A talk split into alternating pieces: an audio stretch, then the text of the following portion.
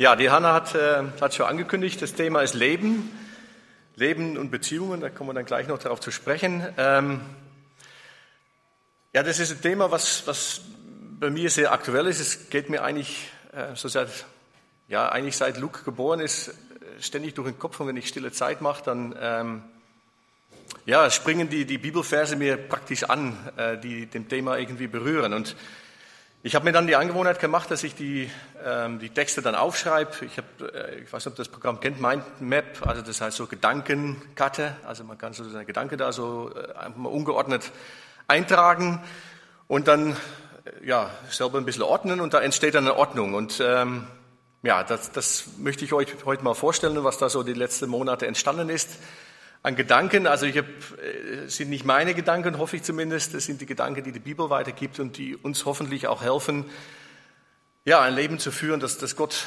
äh, die Ehre gibt ähm, und uns auch hilft, äh, Freude zu haben, Freude, die von innen kommt. Ich denke, das ist darum, wo es geht. Ähm, ja, wo der, wo der Luke geboren war, dann, dann ist bei mir so ein Gedanke losgegangen, ja, was ist, was ist der Wert vom Leben?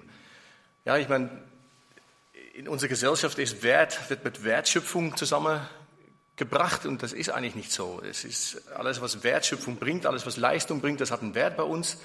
Aber ist das wirklich der Wert, den wir haben? Ähm, das Gleiche ist mit Wohl. Wann fühlt man sich wohl? Ist man, fühlt man sich nur wohl, wenn man Wohlstand hat? Nee, in unserer Gesellschaft wird das verwechselt. Ja, Wohlstand und Wohl gehören zusammen, Wertschöpfung und Wert gehören zusammen. Es gehört aber nicht zusammen. Es ist äh, ganz was anderes. Gott schuf diese Welt und unser Leben schuf Gott als eine Vielzahl von Beziehungen. Die Beziehung Gott-Mensch an erster Stelle, die Beziehung Mensch-Mensch und Mensch-Schöpfung. Ja, der Mensch war auch da, um im Prinzip über die Schöpfung zu herrschen. Und die Sünde zerstört diese Beziehungen. Das ist eigentlich da, wo wir uns drin befinden und zerstört damit auch Leben, das Leben, was es an sich ist. Also Sünde, Sünde wirkt kaputte Beziehungen, eine Beziehung zwischen Gott und Mensch, zwischen Mensch und Mensch, zwischen Mensch und Schöpfung. Ich denke, da muss man nicht viel dazu sagen, das ist, denke ich, offensichtlich. Und am Ende geht die Beziehung komplett kaputt und das ist Tod. Ja, und die Bibel sagt, denn der Lohn der Sünde ist der Tod. Tod ist die Ende von Beziehungen. Und der ewige Tod ist der Ende von der Beziehung zwischen Gott und Mensch. Damit ist die Beziehung völlig verloren gegangen. Gottes Erlösungsplan sieht aber vor, dass, er uns von der Sünde errettet, von das, was diesen Tod zur Folge hat. Davon will er uns retten und uns in eine ewige Gemeinschaft, in eine ewige Beziehung wieder zurückführen. Ja, und in der Predigt heute möchte ich eine biblische Perspektive darauf geben. Wir werden einige Bibeltexte durchgehen. Ich hoffe, dass ich es auch von der Zeit her schaffe irgendwie. Ähm, aber gut, das werden wir dann sehen. Wo ich mir ein bisschen davon entschuldigen muss, ich habe gestern Abend mal probiert mit dem Beamer. Der Beamer hat echt, ist ganz schwach und Farben werden kaum noch dargestellt. Also ich habe gestern versucht, noch ein bisschen das größer zu machen, aber es wird wahrscheinlich schwierig sein, es zu lesen. Aber dafür äh, mal Entschuldigung, das muss ich nächstes Mal anders machen. Ja, ähm, was sind die Voraussetzungen von, von gelingendes Leben? Das ist so das Thema. Wo liegen die Ursachen? Warum das oft so konfliktbehaftet ist? Ich denke, das, das erleben wir tagtäglich. Zumindest wenn man verheiratet ist. Nein, äh, Schmarrn, äh, auch, auch. ähm, und wo muss man ansetzen, damit Veränderung stattfindet? Ähm, und drei Punkte sind es dabei, die sich so herauskristallisiert haben über die Zeit. Das war einmal eine Gesinnung. Was für eine Gesinnung haben wir? Ähm, Ordnung. Auch Ordnung ist eine Voraussetzung für eine gelingende Beziehung. Und Anbetung. Ich glaube, dass es der Kern vom Problem liegt. Was beten wir an? Was ist es wichtig in unser Leben?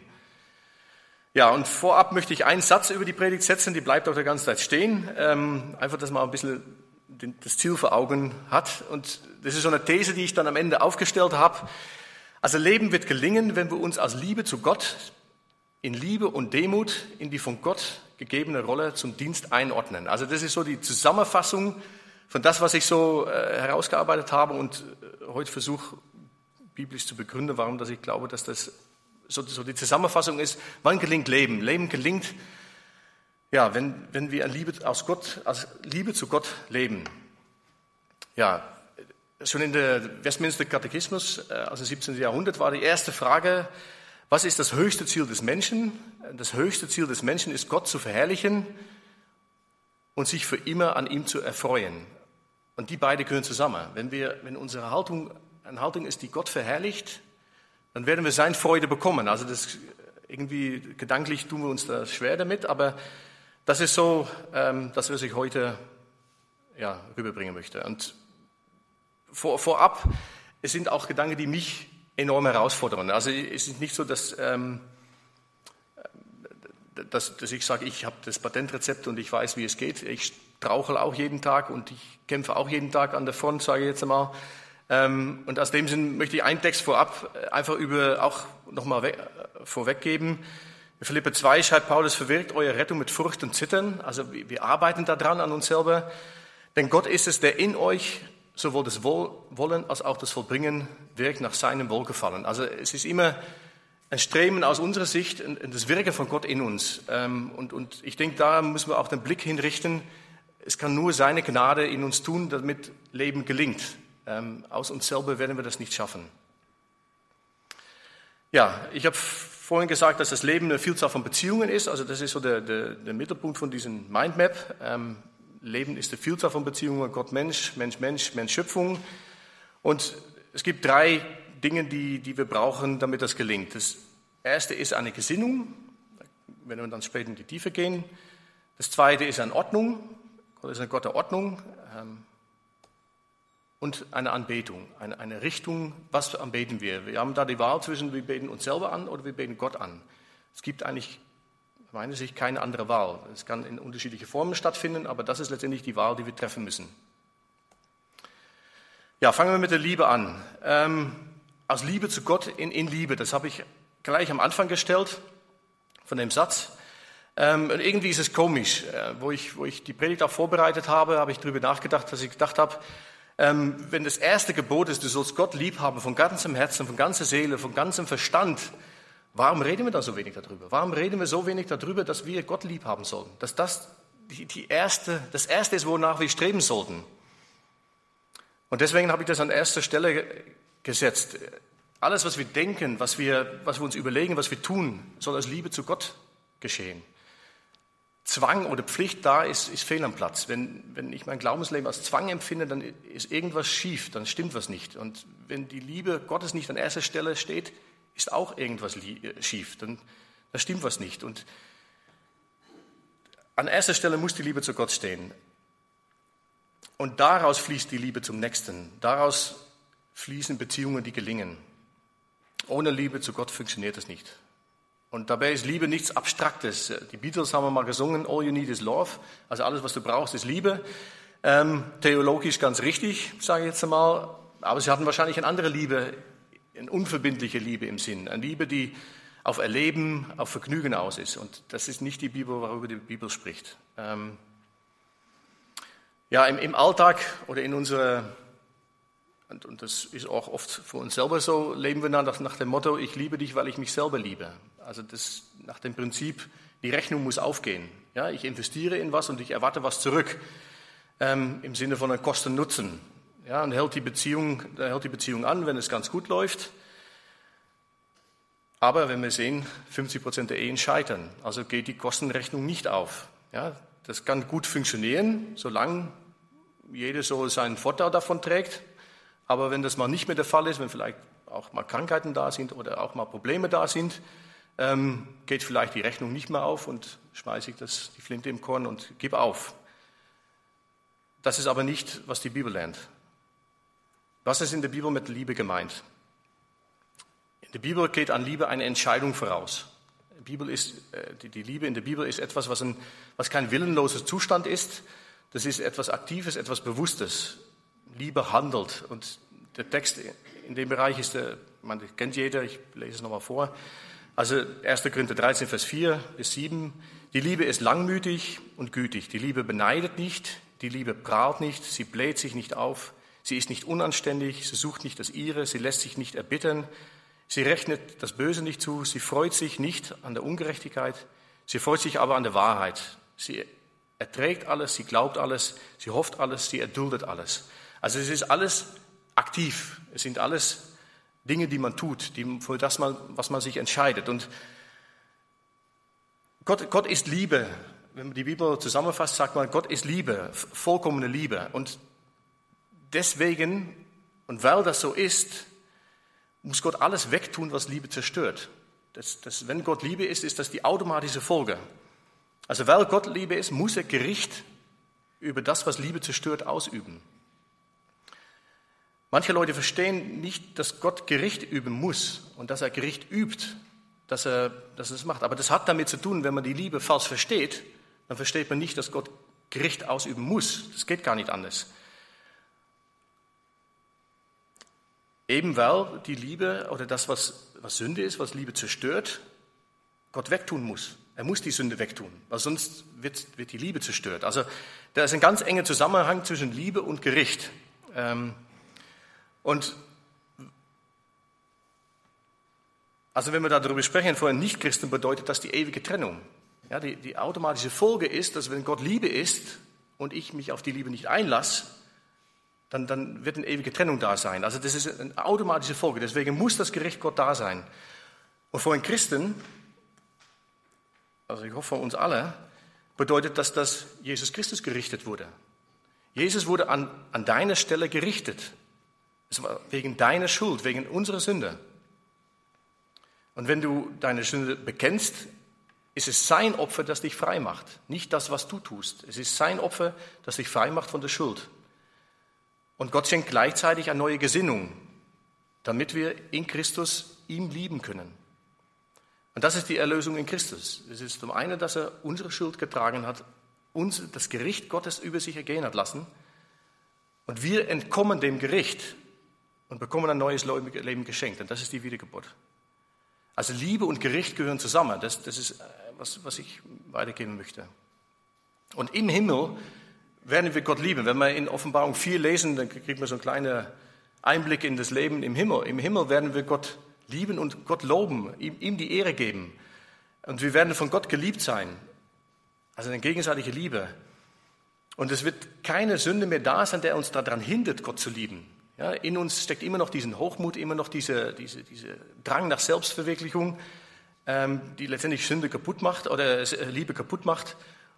Das wird im Himmel nicht da sein. Ich kann das kaum vorstellen, wie das ist, aber das muss gigantisch sein. Also, dass man da mal von dieser Last, diese, diesen Drang erlöst sein wird. Also, das hat Christus am Kreuz getan. Er hat uns, hat den Adam ans Kreuz gebracht und diese, diese, diese Sündemacht besiegt und uns in die Lage gesetzt, im Himmel Gott überhaupt lieben zu können.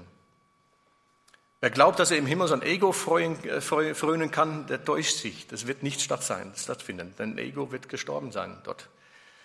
Ja, die Liebe, äh, die Liebe wird zerstört von Sünde und ähm, ja, unsere gefallene, sündige Natur zerstört die Liebe.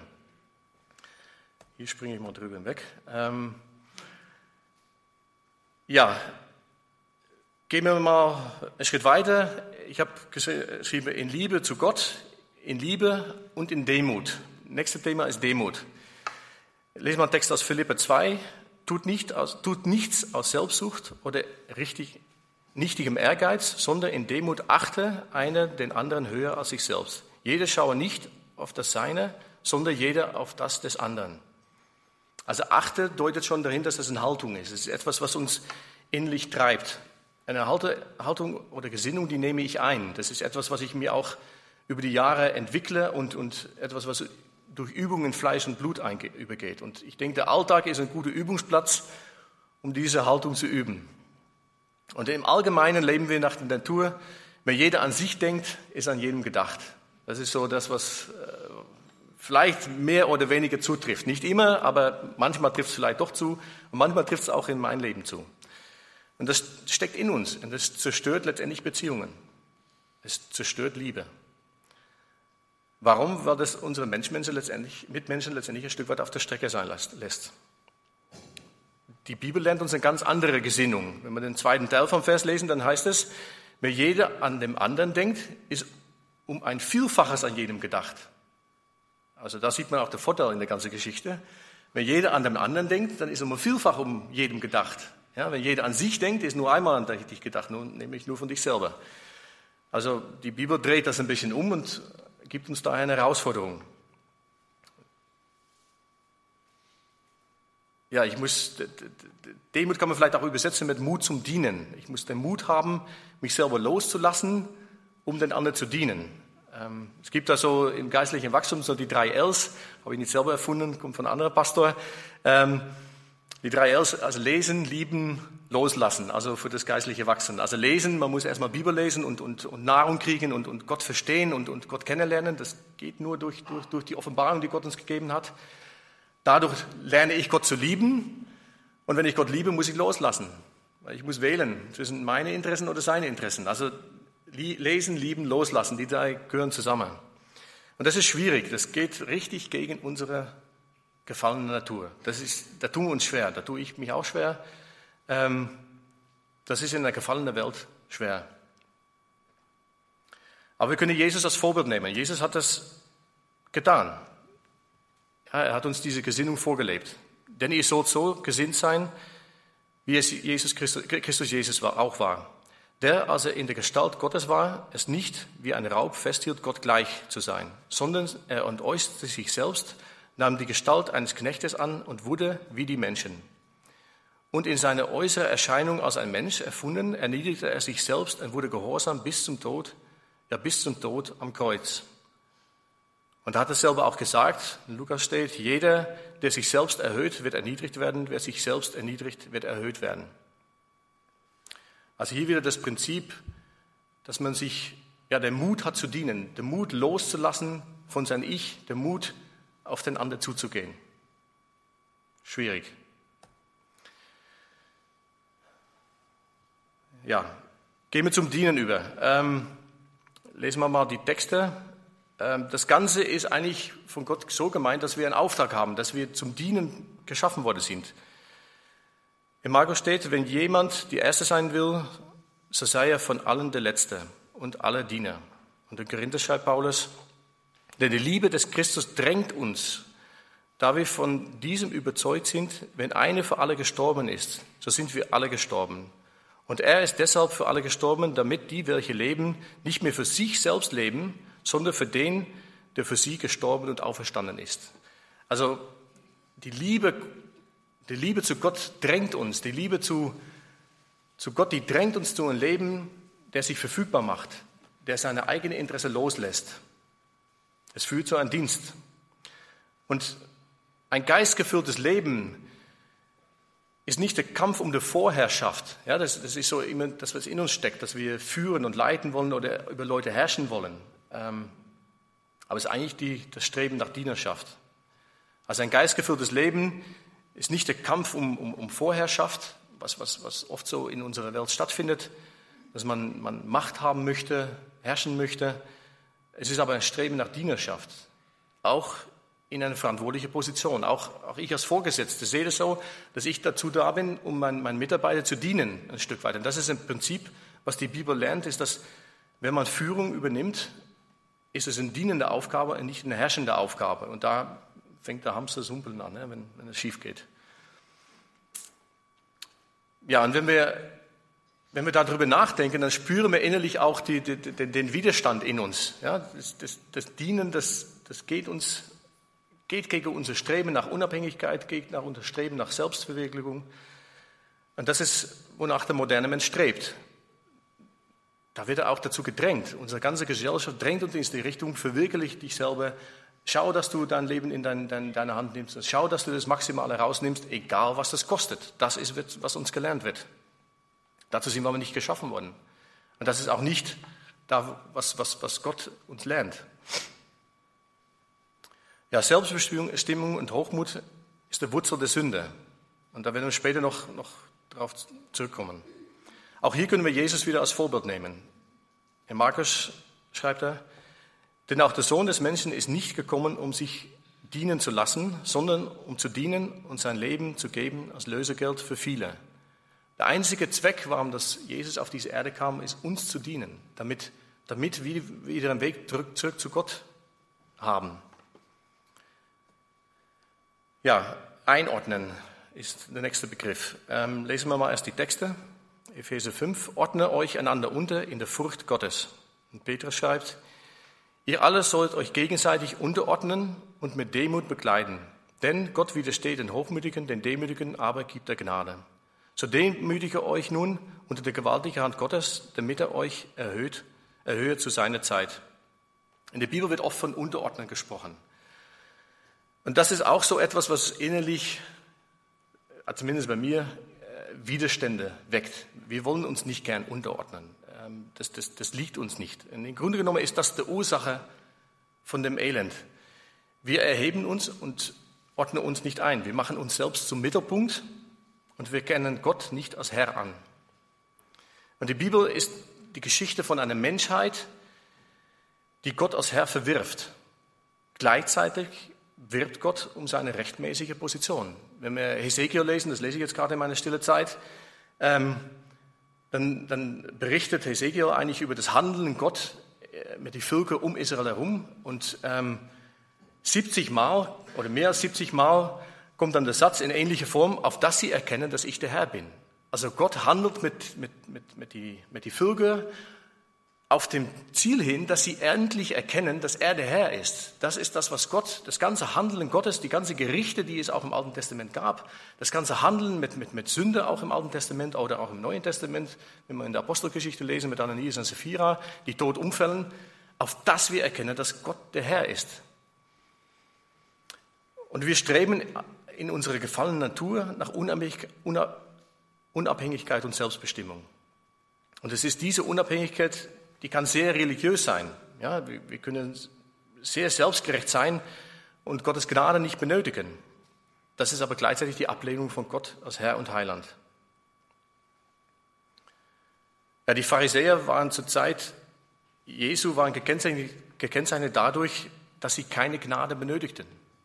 Sie waren religiös, sie waren sagen wir, an einen Gott geglaubt und sie waren so im Großen und Ganzen mit, was sie so alles getrieben haben, ganz zufrieden. Sie haben die Gnade Gottes nicht benötigt.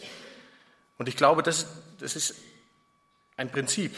Ja, wenn ich nicht weiß, dass ich die Gnade Gottes jeden Tag brauche, dann lebe ich überheblich. Dann schätze ich mich selber zu groß ein.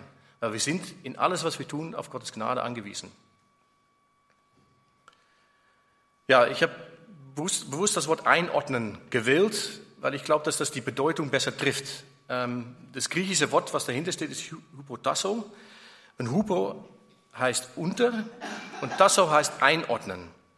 Also es ist einordnen unter oder angleichen, Rollen respektieren. Also ich glaube, das, das trifft es ganz gut. In das eine Lied, was wir vorhin gesungen haben, war, hieß es sinngemäß, äh, lass mein, dein Herzschlag meinen Herzschlag sein. Und ich glaube, das, das trifft es eigentlich das, was Gott möchte. Gott möchte mit uns in Einklang leben. Er möchte, dass wir uns einordnen in, seine, in sein Leben, dass wir, dass wir mit ihm in Gemeinschaft leben und, und ja, die Rollen respektieren, dass wir da, wo er uns hinstellt, in der Situation, die er uns gibt, dass wir uns da einordnen und, und ihm da dienen. Und gleichzeitig gibt er uns da dann den Frieden und den Freuden. Ja, wir haben jetzt bis jetzt über die Gesinnung gesprochen, also in Liebe und Demut zum Dienen einordnen. Ähm, aber zum Einordnen braucht es auch eine Ordnung. Ja, ohne Ordnung muss man uns ja nicht einordnen. Ähm, und ich, ich, denke, das merkt man sein, äh, im Alltag. Ordnung schafft Ruhe. Muss man nur einen Haushalt anschauen oder auch vielleicht seine Arbeit. Ähm, wenn nicht Ordnung da ist, dann ist das belastend, dann, dann, dann stört das, weil, weil wir, wir merken, dass was nicht in Ordnung ist. Und deswegen wollte ich ein bisschen was über Ordnung sagen. Ja, Ordnung. Ordnung in, einordnen in Gottes Ordnung. Ordnung statt Diktatur und Anarchie. Ähm, ja, das ist nicht so die Perversion von Ordnung, sage ich jetzt mal, oder von, äh, ja, von Unordnung.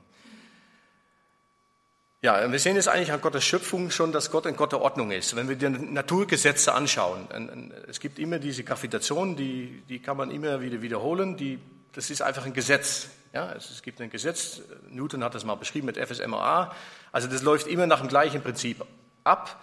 Und daran sieht man, dass Gott ein Gott der Ordnung ist. In der ganzen Physik, in der ganzen äh, Chemie, wenn man sieht, wie, wie, wie Molekülen arbeiten, da ist eine gigantische Ordnung vorhanden. Ähm, in unser Körper, wie das alles zusammenspielt und, und, und äh, ja, das, das einordnet, ähm, ist eigentlich gigantisch. Also Gott ist ein Gott der Ordnung.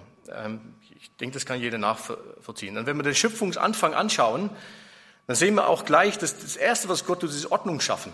Ja, das sagt, ähm, die Erde war wüst und ledig. Ja, das hebräische Wort war Tohu Wabohu, also es war alles Chaos, es war keine Ordnung da. Und das Erste, was Gott tut, er tut Licht und Finsternis trennen. Erstmal trennen, erstmal Ordnung schaffen. Äh, dann tut er Wasser am Himmel und auf der Erde trennen. Und dann tut er Erde und Wasser trennen. Also erstmal Ordnung schaffen. Und daran sieht man, dass Gott ein Gott der Ordnung ist. Ähm, ja, und die Menschen, und, und sag mal, wenn man, wenn man unseren Körper nochmal anschaut, um zurückzukommen auf den Körper, das funktioniert, wenn jedes Glied seine Funktion übernimmt. Ich meine, wenn der Hand sagt, ich will ein Auge werden, dann, dann habe ich ein Problem. Aber mit drei Augen kann ich nichts anfangen. Und so kann man auch Krebs vielleicht als eine Krankheit sehen, der, der Ordnung zerstört. Es, es, es, es pervertiert im Prinzip die, die Ordnung, die Gott geschaffen hat und zerstört damit Leben. Und die Menschheit lebt in Rebellion zu Gottes Ordnung. Ähm, das sieht man an die vielen Konflikte in dieser Welt. Und es wird deutlich, dass die gefallene Gesinnung und die von Menschen konzipierte Ordnung versagt. Also da, da, da ist nicht die Lösung zu finden. Wenn die G7 sich irgendwelche Ziele vornimmt und sagt, wir lösen die Probleme der Welt, ja, dann muss man sagen, Jungs, da musst du woanders ansetzen. Es hat keinen Sinn, was sie da macht. Das, kann, das wird so nicht funktionieren. Wenn wir Gott nicht als Herr anerkennen, dann wird das nicht funktionieren. Und das können wir auch in der Bibel lesen, dass es letztendlich auf ein ganz anderes Ziel hinausführt, als das, was die sich vorgenommen hatten oder haben. Ja, in der Bibel finden wir diese Ordnung, die Gott geschaffen hat, auf, auf vielfältige Weise wieder. Und ich möchte einige, auf einige Beispiele eingehen. Anfangen möchte ich bei der Dreieinigkeit. Das ist eigentlich die perfekte Ordnung. Ähm, dann über die Schöpfung. Schöpfung zwischen Geschöpf und Schöpfer. Gesellschaft. Auch da hat Gott in Ordnung verordnet. Familie, Ehe und Gemeinde. Und anhand dieser Beispiele möchte ich verdeutlichen, dass Gott diese Ordnung einsetzt, damit Leben gelingt. Gleichzeitig wird man aber auch sehen, dass diese Ordnung in dieser gefallenen Schöpfung ständig unter Beschuss steht. Und dass wir uns darunter, wir wollen uns davon frei machen. Das ist der Drang, der in uns steckt. Ja, der einzig funktionierende Beziehung im Universum, behaupte ich jetzt mal, oder glaube auch, dass das so ist, ich glaube, dass die Bibel das lernt, ist die Dreieinigkeit. Und ich finde es beeindruckend, wie Gott selber zeigt, was einordnen heißt. Ähm, Gott der Vater, Gott der Sohn und Gott der Heilige Geist sind eins und dennoch nehmen sie eindeutig unterschiedliche Rollen ein. Und wenn wir in Gottes Ebenbild geschaffen worden sind, dann ist es nur logisch, dass das gleiche Prinzip auch für uns gilt. Jesus gibt selber ein Beispiel. Also in Johannes schreibt er, oder hat er gesagt, ich kann nichts von mir selbst aus tun, wie ich höre, so richte ich, und mein Gericht ist gerecht, denn ich suche nicht meinen Willen, sondern den Willen des Vaters, der mich gesandt hat. Und Paulus schreibt dann noch, wenn ihm, also Christus, aber alles unterworfen sein wird, dann wird auch der Sohn selbst sich den unterwerfen, der ihm selbst unterworfen hat, damit Gott alles in allem sei. Also dieser Vers in, in Korinther, da, wo ich den gelesen hatte, da, das kann man sich gar nicht vorstellen, also es ist für mich etwas Unbegreifliches, dass Gott erhöht Jesus über alles, Jesus geht aber wieder zurück in seine Ordnung und ordnet sich Gott wieder unter, damit diese ganze Ordnung bestehen bleibt. Ähm, ja, ein analog ist es eigentlich bei uns in der Wiedergeburt. Wenn, wenn Gott uns ein neues Leben schenkt, uns die Freiheit schenkt, ja, im Grunde genommen haben wir ein Leben von Freiheit bekommen. Wir können wieder frei sein von Sünde, frei, um Gott zu dienen. Ähm, dann ist die automatische Konsequenz, dass wir dieses Leben wieder zurück Gott schenken, weil wir erkannt haben, dass wir verloren sind. Die Beziehung zu Gott und uns ist kaputt gegangen durch die Sünde. Jetzt, jetzt frage ich Gott um ein neues Leben, dann ist es nun logisch, dass wir dieses Leben Gott wieder zurückgeben. Also das gleiche Prinzip, was wir hier sehen bei Jesus oder bei Christus, wenn er am Ende der Zeit, wenn alles zu Ende ist, sich mit alles, was er bekommen hat von Gott, wieder Gott unterordnet. Ähm, das gleiche Prinzip gilt auch für uns. Wir tun auch mit diesem neuen Leben Gott wieder dienen und, und stellen ihm wieder an erster Platz. Und auch der Heilige Geist, ähm, ja, ist es der, der, der ein dienender Geist ist, ein Geist, der, der, der Zeugnis gibt von, von, von Jesus, von Christus, von der Wahrheit, vom Vater. Ähm, wenn Jesus über, den, über Gottes Geist spricht, sagt er, wenn aber der Beistand kommen, kommen wird, den ich euch vom Vater senden werde, der Geist der Wahrheit, der vom Vater ausgeht, so wird der von mir Zeugnis geben. Also wenn, wenn man sieht, wie Jesus über den Heiligen Geist spricht, dann ist es der, der in uns wirkt, der Christus groß macht, der, der Gott der Vater groß macht, der uns ausrichtet auf Gott und uns letztendlich in der Einordnung zu Gott voranbringt. Ja, das Wirken von, von der Dreieinigkeit in unserer Errettung, das ist etwas, was mich auch so beschäftigt und mir auch überhaupt nicht loslässt. Also, dass, dass Gott der Vater in Christus uns ein neues Leben wirkt und dass Gottes Geist, das in uns wirkt, zur Ehre Gottes. Ähm, für, für, mich ist das ein riesiger Beweis dafür, oder eine, ein riesiger Beweis dafür, dass der Gott der Bibel keine Erfindung von Menschen ist, weil darauf würde ein Mensch nie kommen. Das würde ein Mensch nie erdenken können. Und ähm, ja, wenn man das, das, das kapiert, dann dann kann man nur schwärmen von diesem großen Gott, den wir dienen. Ja, wie ist das in der, in der Schöpfung? Also da haben wir einen Schöpfer und ein Geschöpf und auch da ist eine Liebesbeziehung, haben wir ganz am Anfang schon darüber gesprochen und, und die Liebe von Gott aus ist, dass er unser Herr und Heiland ist. Er ist nicht nur der Herr, er ist auch der Heiland. Er, er rettet uns aus, aus, aus unserer Rebellion. Und die Liebe von uns ist eine Hingabe und eine Anbetung. Ja, wir haben vorhin schon gesehen, dass der, der gefallene Mensch sich zum Mittelpunkt macht. Ähm, der Mensch weigert sich, Gott als Herr anzuerkennen. Er will selbst Herr sein, äh, sich selbst in den Mittelpunkt setzen. Und die ganze Bibel zeigt uns, wie Gott eine gefallene Welt dennoch liebt und dennoch ruft zur Umkehr. Er, er bietet Versöhnung an. Es geht von Gott aus. Es geht nicht von uns aus. Wir suchen von Natur aus nicht Gott. Es ist Gott, der uns sucht und uns rettet und, und in uns erweckt, was, was er in uns gelegt hat. Wenn du Psalm 2 liest, wo es um die Rebellion der Menschheit gegen Gott geht, ich lese mal ein paar Versen aus Anfang und aus, äh, am Ende. Also Psalm 2, warum toben die Heiden und ersinnen die Völker Nichtiges? Die Könige der Erde lehnen sich auf und die Fürsten verabreden sich gegen den Herrn und gegen sein Gesalbten. Lasst uns ihre Bande, Bande zerreißen und ihre Fesseln von uns werfen. Das ist, was die Welt tut. Sie wollen Gott nicht als Herr anerkennen, sie wollen dies, diesen, diese Bände, diese Ordnung verwerfen. Und am Ende vom Psalm steht dann so, nimmt nun an, nimmt nun Verstand an, ihr Könige, und lasst euch warnen, ihr Richter der Erde. Dient den Herrn mit Furcht und frohlocken mit Zittert, äh, frohlockt mit Zittern. Küsst den Sohn, damit er nicht zornig wird und ihn nicht umkommt auf dem Weg, denn wie leicht kann sein Zorn entbrennen, wohl allen, die sich bergen bei ihm. Und das denke ich, das müsste eigentlich auf der G7 mal Thema sein, dass man den Herrn anerkennt und sich ihm unterwerft und nach seinen, seine Wegen fragt. Ja, wir haben vorhin schon gesehen, dass auch, auch in Ezekiel das 70 Mal dasteht und sie sollen erkennen, dass ich der Herr bin.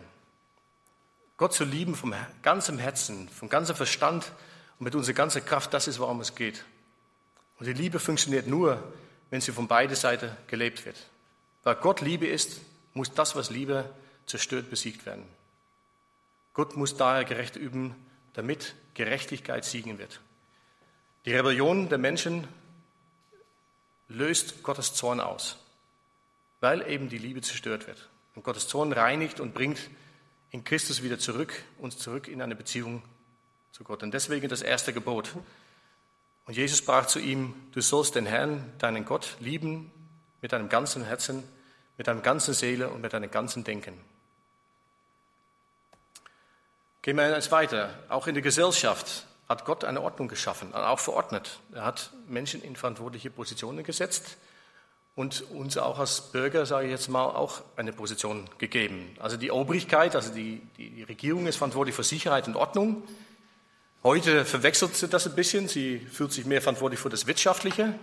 Aber das ist eigentlich gar nicht so das Thema, was sie eigentlich anstreben sollten. Und unsere Position ist eine von Gehorsam und Einordnung. Ja, Gott hat uns für unser Leben auf Erde die Verantwortung gegeben, in geordnete Verhältnisse zu leben. Es ist Gott gewollt, dass wir unsere Regierung, da die Obrigkeit, als von Gott eingesetzt gehorsam sind. Gott ist souverän. Ja, das, das lernt die Bibel eindeutig. Und gottlose Regierungen sind am Ende von Gott eingesetzt oder vielleicht kann man es besser sagen, zugelassen.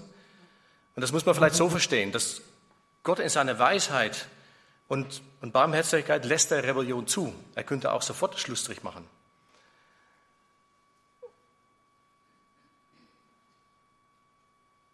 Und sein, sein Langmut lässt er dadurch auch, auch, auch, auch eigentlich gehen. Er, er, er lässt es zu, dass, dass Menschen rebellieren, immer mit dem Ziel, dass sie am Ende in ihrem Elend Gott erkennen und sagen, ich erkenne, dass er Herr ist. Und ich denke, dass es oft damit zu tun hat, der Satz Not lernt beten, das ist leider so. Leider ist es so, dass Gott das, das Elend zulassen muss, damit Menschen auch zum Umgehen kommen. Sonst würden sie sich hier nur noch mit ihrer Selbstverwirklichung beschäftigen. Ja, Text aus Römer. Jedermann ordnet sich den Obrigkeiten unter, die über ihm gesetzt sind. Denn es ist, gibt keine Obrigkeit, die nicht von Gott wäre. Die bestehenden Obrigkeiten aber sind von Gott eingesetzt. Wer sich also gegen die Obrigkeit auflehnt, die widersetzt sich die Ordnung Gottes. Die sich aber widersetzen, ziehen, ziehen sich selbst die Verurteilung zu.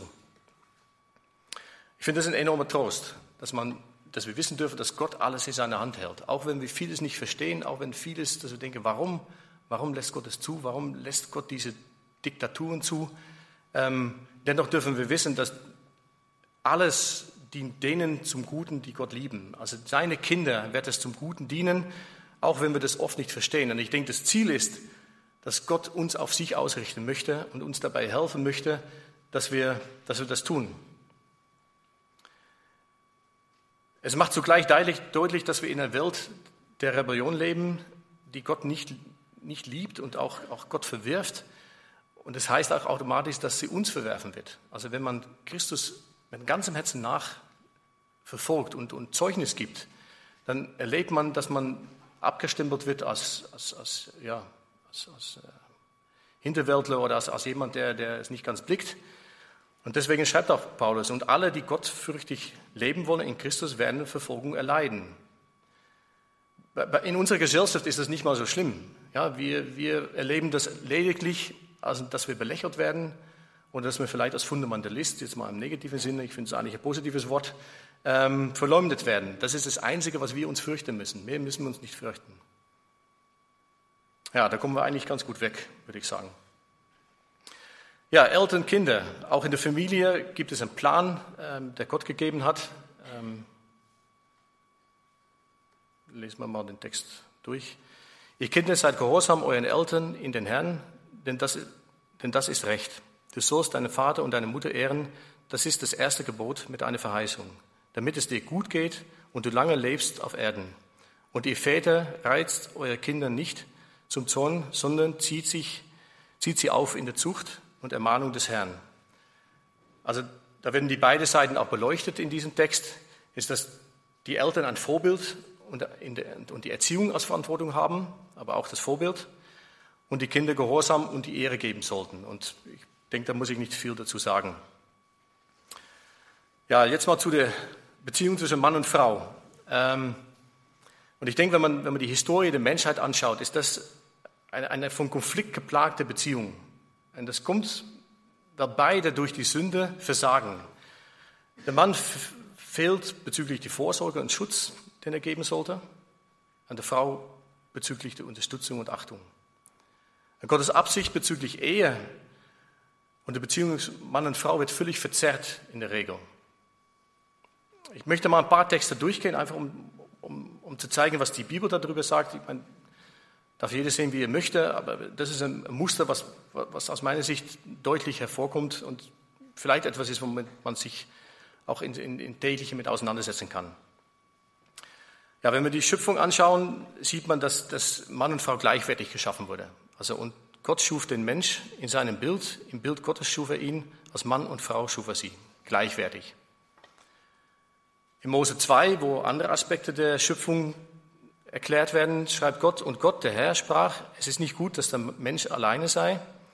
Ich will ihm eine Gehilfin machen, die ihm entspricht. Also hier wird von unterschiedlichen Rollen gesprochen. Und gleich nachdem die Sünde in die Welt kam, sagt Gott eigentlich diesen Konflikt voraus. Ähm, wenn man in 1. Mose 13 anschaut, sagt er dann im Zusammenhang mit dem Sündefall, und dein Verlangen, also zur Frau sagt er das, wird auf deinen Mann gerichtet sein, er aber soll über dich herrschen. Und das Verlangen, also es wird oft falsch gesehen, dass das Verlangen so ein, ein, ein, Liebesverlangen ist nach dem Mann. Das wird da gar nicht mit gemeint. Das sieht man auch an, an, an Text, der etwas später kommt in ähm, in, in 1. Mose 4, wo, wo Gott zu Kain spricht und Kain eigentlich warnt, dass er sich in Acht nehmen sollte gegenüber seinem Bruder Abel. Und der Herr sprach zu Kain, warum bist du so wütend und warum senkst du, senkt sich dein Angesicht? Ist es nicht so, wenn du Gutes tust, so darfst du dein Haupt erheben, wenn du aber nicht Gutes tust, so lauert die Sünde vor dein Tür. Und ihr Verlangen, also das Verlangen der Sünde, ist auf dich gerichtet. Du aber sollst über sie herrschen. Also hier sieht man das Wort Verlangen, das ist das gleiche Wort. Hier geht es nicht um Verlangen nach, nach Liebe zu dem Mann, hier geht es nach einem Verlangen zu herrschen ähm, über den Mann. Und das ist, was man in unserer Gesellschaft ein Stück weit oder auch über die Jahre sieht, ist, dass, dass der Basiskonflikt ist zwischen Mann und Frau. Und ich denke, dass Gott da eine andere Ordnung hingesetzt hat. Das sieht man in Epheser 5, da werden wir jetzt nicht in Detail gehen, aber da sieht man, dass, dass die Beziehung Mann und Frau getragen sein sollte durch Liebe und Achtung der von Gott gegebenen Rollen. Und ich denke, dass das der Weg ist, um Beziehungen gelingen zu lassen. Möchte ich jetzt nicht weiter darauf eingehen, aber ich, ich glaube, es ist einfach ein Teil von Gottes Ordnung und deswegen wollte ich das auch heute weitergeben. Und genauso ist es in der Gemeinde. Auch in der Gemeinde hat Gott eine Ordnung geschaffen. Ähm, es ist eine von Gott gegebene Ordnung. Jesus baut die Gemeinde mit Diener, äh, die der Gemeinde vorstehen und verantwortlich für die Gemeinde sind durch gesunde Lehre und Seelsorge. Und die Gemeinde, die Mitglieder sind dazu da, um ein Stück weit Gehorsam zu, zu, und Ehre zu geben. Können wir auch mal ein paar Texte dazu lesen? In Hebräer gehorcht euren Führern und fügt euch ihnen, denn sie wachen über eure Seele als solche, die einmal Rechenschaft ablegen werden, damit sie das mit Freude tun und nicht mit Seufzen, denn das wäre nicht gut für euch. Ja, es zeigt uns, dass Gott ein Gott der Ordnung ist und ich behaupte jetzt mal, seine Ordnungen sind gut und seine Ordnungen helfen uns, dass unser Leben gelingt. Wenn wir eigene Wege gehen oder uns diese Ordnung nicht unterwerfen, dann werden Beziehungen mühsam sein. Ich will nicht sagen, dass sie nicht gelingen, aber sie werden mühsam sein. Sie werden mit Konflikten behaftet sein und sie werden, ähm, ja, es, es wird nicht gelingen. Ja, woher kommen aber die Konflikte? Was ist der Wurzel der Konflikte und warum sind äh, Beziehungen so konfliktbehaftet? Und da lässt die Bibel uns auch nicht in Zweifeln. Ich lese jetzt einen Text aus Jakobus 4 und dann werden wir genauer anschauen. Ich sehe, dass die Zeit schon ein bisschen vorangeschritten ist, also ich würde ein paar Dinge überspringen. Ähm, aber den ersten Text ähm, möchte ich dennoch lesen. Jakobus 4, Vers 1. Woher kommen die Kämpfe und die Streitigkeit unter euch? Kommen sie nicht von den Lüsten, die in euren Gliedern streiten? Ihr seid begehrlich, aber habt nicht Ihr mordet und neidet und könnt es doch nicht erlangen. Ihr streitet und kämpft und doch ihr habt es nicht, weil ihr nicht bittet. Ihr bittet und bekommt es nicht, weil ihr in böse Absicht bittet, um es in eure Lüsten zu vergeuden. In dem Text geht es um Konflikte. Woher kommen Konflikte? Und es werden starke Ausdrücke verwendet. Es wird äh, Lüsten, Begehren äh, als Worten verwendet. Und die Ursache von Konflikten ist egoistische Wünsche, Lüste und Begehren. Also wenn wir uns selber zu wichtig nehmen und selber wichtiger nehmen als den anderen, daraus entstehen Konflikte und, ähm, und, und die Probleme, die wir haben.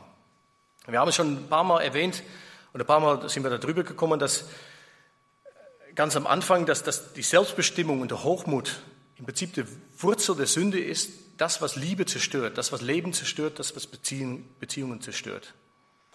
Und wenn wir eigensüchtig handeln, zerstören wir Beziehungen und werden wir in einem ständigen Konflikt miteinander leben. Wenn wir uns selber wichtiger nehmen als der Nächste, wenn wir uns selbst zum Maßstab machen, ist Streit vorprogrammiert. Liebe und Demut werden durch Eigensucht zerstört. Und hier liegt der Wurzel aller Konflikte. Ich überspringe jetzt mal, weil das wird dann zu lang. Also hier geht es dann, in das nächste geht es darum, dass ähm, ja, dass, dass, dass die Lösung ist, dass wir ein, ein, uns von uns selber abwenden und, und Gott in den Mittelpunkt stellen. Ähm, wenn wir uns selber anbeten, dann ist es der Wurzel von Konflikten. Wenn wir Gott anbeten, ändert sich unser Verhältnis auch zu unseren Nächsten. Und das ist eigentlich, was, was Jakobus hier schreibt, ist, dass wenn wir, wenn wir uns Gott unterwerfen, dann, dann gelingt das Leben. Natürlich ist das schwierig. Wir sind gefallene Kreaturen und wir leben alle in Römer 7. Ähm, ich lese es mal vor, denn, denn ich habe Lust an dem Gesetz Gottes nach dem inneren Menschen. Ich sehe aber ein anderes Gesetz in meinen Gliedern, das gegen das Gesetz meiner Gesinnung streitet und mich gefangen nimmt unter das Gesetz der Sünde. Das ist mein, das in meinen Gliedern ist. Ich, elendige Mensch, wer wird mich erlösen von dem Todesleib? Ich danke Gott durch Jesus Christus, unseren Herrn. Nur Gott kann uns da erlösen. Nur Gott, nur Gott kann das in uns wirken, dass wir uns auf Gott ausrichten und auch unseren Nächsten ähm, dienen können. Ja, ordnet euch Gott unter, ist das nächste. Ähm, ja, so unterwerft euch nun Gott, widersteht den Teufel, so flieht er von euch, naht euch zu Gott, so naht er sich euch, reinigt die Hände, ihr Sünde, und heiligt eure Herzen, die ihr geteilten Herzen seid. Fühlt eure, fühlt eure Elend, trauert und heult, euer Lachen verwandle sich in Trauer und eure Freude in Niedergeschlagenheit. Demütigt euch vor dem Herrn, so wird er euch erhöhen. Ich möchte an der Stelle nochmal zurückkommen auf das, was, was ich ganz am Anfang aus dem Westminster Katechismus gelesen habe. Was ist das höchste Ziel des Menschen? Das höchste Ziel des Menschen ist, Gott zu verherrlichen und sich für immer an ihm zu erfreuen. Und, und das ist eigentlich, was hier steht. Verherrliche Gott in dein Leben und du wirst die Freude, wird dich begleiten und es wird dir helfen, deine Beziehungen gelingen zu lassen. Gott, Gottes Friede und Freude ist der Lohn. Ja, und das Letzte ist dann, redet nicht, nicht schlecht übereinander. Ich glaube, das ist die, die Folge und ich denke, das habe ich mit reingenommen, weil ich gesagt habe, das ist etwas Praktisches, was man vielleicht in die, in die Woche mit reinnehmen kann. Wie leicht redet man über andere Menschen und wie leicht äh, verurteilt man andere Menschen und ähm, damit wird es, denke ich, ganz praktisch und ganz nah. Ja, Leben wird gelingen, wenn wir uns aus Liebe zu Gott, in Liebe und Demut in die von Gott gegebene Rolle zum Dienst einordnen. Ich habe ganz am Anfang drei Fragen gestellt. Was sind die Voraussetzungen für ein gelingendes Leben? Das ist, dass wir die richtige Gesinnung haben und dass wir die Ordnung nehmen, die Gott gibt. Wo liegt die Ursache dafür, dass unser Leben so konfliktbehaftet ist? Selbstsucht, Unabhängigkeit von Gott, Hochmut. Warum müssen wir, wo müssen wir ansetzen, damit Veränderung stattfindet? Such Gottes Ehre. Gott zu Ehre, uns zur Freude. Das ist so das Prinzip, was ich mir auch zu eigen gemacht habe, wo ich jeden Tag auch darum bitte, dass ich sage, ich will, dass dein Name verherrlicht wird, dir zu Ehre, mir zu Freude. Ja, ich habe die Gedanken in einen, in Mindmap, wie gesagt, zusammengefasst. Ich habe ein paar Kopien mitgenommen. Wer Interesse hat, kann eins mitnehmen. Da kann man es nochmal nachlesen. Auch das, was ich nicht gesagt habe. Ähm ja, und wenn jemand auf Basis der Bibel auf ein, zum anderen Ergebnis kommt, dann bitte ich um ein um eine Auseinandersetzung, dass wir uns darüber unterhalten können und dass wir nicht vielleicht übereinander reden. Ja, zum Schluss nochmal den Text, den ich am Anfang gestellt habe. Ähm, verwirklicht eure Rettung mit Furcht und Zittern, denn Gott ist es, der in euch sowohl das Wollen als auch das Vollbringen wirkt, nach seinem Wohlgefallen. Er ist es, der es tut. Er wirkt durch seinen Geist in unser Leben und er richtet unser Leben, zieht uns zu ihm hin, dass wir ihm lieben können und unseren Nächsten lieben können. Lass uns beten. Vater im Himmel, du bist unser Schöpfer und unser himmlischer Vater. Dein Name wird geheiligt, in deinem, indem dein Sieg auf Golgatha in unser Leben sichtbar wird. Dein Königreich kommt, wo wir in Ewigkeit dich loben und lieben werden und wir uns in dir freuen werden und von dir geliebt sein werden. Dein Wille geschehe im Himmel und auf Erden. Du bist souverän und hältst diese Welt in deiner Hand und wirst zum Ziel kommen. Unser tägliches Brot gib uns. Versorge uns nicht nur mit leiblicher Speise, sondern auch mit deinem Wort Rede durch dein Wort und lehre uns, deine Wege zu wandeln. Vergib unsere Schuld, wie auch wir unsere Schuldigen vergeben. Schenk Gnade, damit wir in einer Welt voller Hass versöhnt leben können. Und führe uns nicht in Versuchung, sondern erlöse uns von dem Bösen. Erlöse uns von alles, was uns hindert, dich zu lieben und dir die Ehre zu geben. Denn dein ist das Reich und die Kraft und die Herrlichkeit. Dir allein gebührt die Ehre. Amen.